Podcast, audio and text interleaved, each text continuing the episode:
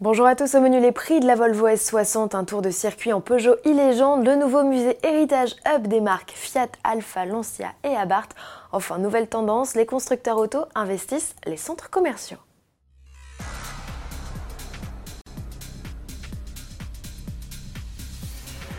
Elle arrive, elle, c'est la nouvelle S60, la troisième génération de la petite berline Volvo est enfin disponible en concession. Il était temps, cela fait 9 mois que le constructeur nous a présenté sa rivale des séries 3 et Mercedes classe C. Contrairement à ses concurrentes, la Suédoise fait l'impasse totale sur le diesel, une première chez Volvo, et la S60 se passe même de motorisation essence classique en France.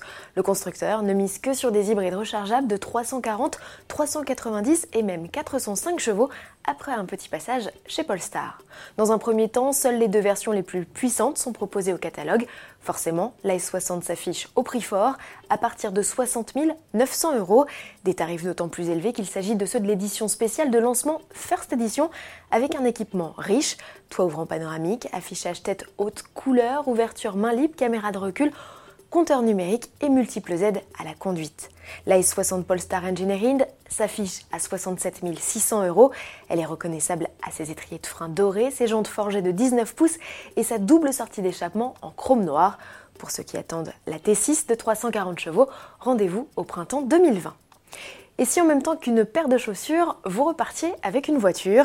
Plusieurs constructeurs tentent le pari de venir vous draguer directement dans l'un de vos lieux de vie favoris, les centres commerciaux.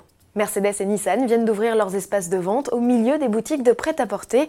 Le constructeur à l'étoile a posé ses valises à Parly 2, chic galerie marchande près de Versailles tandis que le japonais a investi Vélizy 2, également basé dans les Yvelines. L'américain Tesla, pionnier du genre, est lui implanté dans les deux. Dans des espaces épurés, très tournés vers le numérique, même si des modèles physiques persistent, les consommateurs peuvent configurer leur voiture et même programmer un essai. Les marques disposent en effet d'une flotte dans des parkings attenants. Mercedes prévoit d'ouvrir d'autres city spots en Europe, c'est également le cas de Nissan qui envisage même d'installer ses city hubs à l'international comme à Tokyo. Ces boutiques d'un nouveau genre offre une visibilité et un potentiel énorme. Le groupe FCA, propriétaire des marques Fiat, Alfa Romeo, Lancia et Abarth, vient d'inaugurer sa caverne d'Alibaba. Ça se passe en Italie, du côté de Turin. Bienvenue au Heritage Hub. Dans cette dépendance de 15 000 m2 de l'usine historique de Fiat Mirafiori, plus de 250 modèles sont exposés, des joyaux installés sous une verrière dont certains n'ont jamais été présentés auparavant, nous précise un porte-parole du groupe. Les plus anciens véhicules datent de 1908, il s'agit des Fiat S61 et l'ancien Alpha 12 HP, deux modèles de compétition.